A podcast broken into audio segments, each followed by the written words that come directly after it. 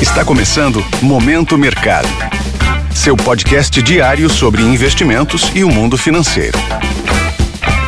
Muito bom dia para você ligado no Momento Mercado. Aqui é o Felipe França e bora para mais um episódio desse podcast que te informa e te atualiza sobre o mercado financeiro. Hoje eu vou falar sobre o fechamento do dia 3 de novembro, quinta-feira. Cenário internacional. A ressaca após o aumento de 0,75% na taxa de juros americana continuou pesando nos negócios. O discurso do presidente da autarquia monetária foi firme, indicando que a intensidade do processo de ajuste deve continuar. Na Europa, o clima também foi de juros mais altos, após declarações da presidente do Banco Central Europeu, Christine Lagarde, sobre a inflação estar elevada e que, como consequência, os juros devem subir na região.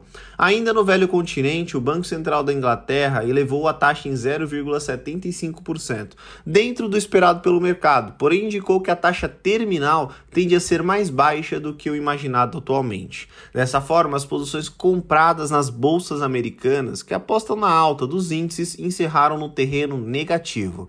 Em relação aos títulos públicos americanos, as taxas subiram, em meio à perspectiva de manutenção da intensidade do processo de elevação dos juros, favorecendo as posições tomadas, ou seja, que apostam na alta das taxas. No câmbio, o índice DXY, que mede o desempenho do dólar frente a uma cesta de seis moedas fortes, registrou alta de 1,42%, dado que os juros americanos mais elevados aumentam a atratividade da moeda. No petróleo, o dólar mais forte e o anúncio da China de manutenção da política de Covid-0 tende a reduzir a demanda pela commodity, fazendo com que os contratos futuros fechassem em queda.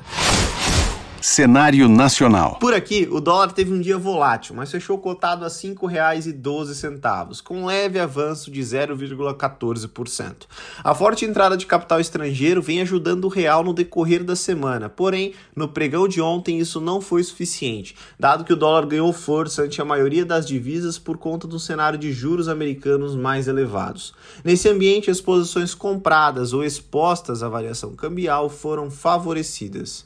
Na renda fixa, as taxas fecharam em alta em todos os vencimentos, ancoradas no cenário internacional negativo e nas preocupações com a área fiscal para 2023. Logo, as posições tomadas, aquelas que apostam na alta das taxas, foram favorecidas. Na bolsa, o Ibovespa fechou quase no 0 a 0, guiado pelo cenário externo de aversão ao risco. A forte queda da Vale, que tem um grande peso no índice, foi determinante para o fechamento negativo. A empresa foi impactada por novas notícias de lockdown na China. No lado positivo, destaque para Melius, Magazine Luiza e Americanas, que são papéis bem descontados, chamando a atenção dos investidores. Com isso, as posições compradas que apostam na alta do índice foram desfavorecidas pontos de atenção. Na agenda do dia, destaque para o relatório de emprego dos Estados Unidos, também conhecido como payroll. A expectativa do mercado é que 215 mil novas vagas tenham sido criadas em outubro. Há também o índice de gerente de compras, PMI na sigla em inglês,